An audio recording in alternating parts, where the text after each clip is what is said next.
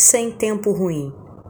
José Antônio Marcos Bernardino de Souza Nascimento da Silva.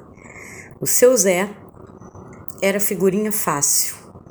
Seu pai deixou de herança tudo o que sabia da parte elétrica e hidráulica de uma casa. A mãe ensinou-lhe a não passar aperto na cozinha, e era isso que Zé carregava Zé via a mesma propaganda do celular de última geração a que todos os outros Josés assistem no mundo, mas o dele só liga e desliga. E tá bom para Zé. Com ele, ninguém deixava de achá-lo na hora que o sifão da pia entupia. Não tinha rede social, mas era recomendado pelo bairro todo.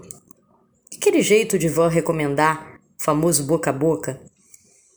Da madame ao doutor, Todos passavam na cozinha para cumprimentá-lo. Perguntavam se ainda continuava Flamengo e faziam questão de dividir um gole de café com Zé, que sempre guardava na manga uma piada, herança do avô caipira, para abrir a manhã dos que saíam correndo para o dia.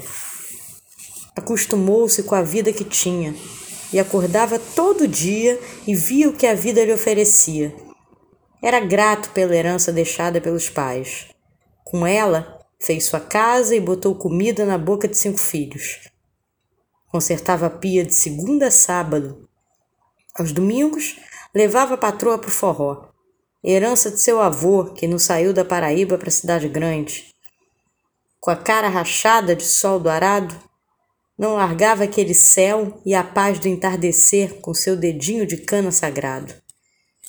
Em tempos de propaganda dizendo que não dá para ser feliz sem ter a última coisa que inventaram, Zé carregava no bolso suado um livro de cordel do mesmo avô, com a seguinte dedicatória: Mantenha tua vida direita, faça filho, trabalhe firme e verá tua colheita.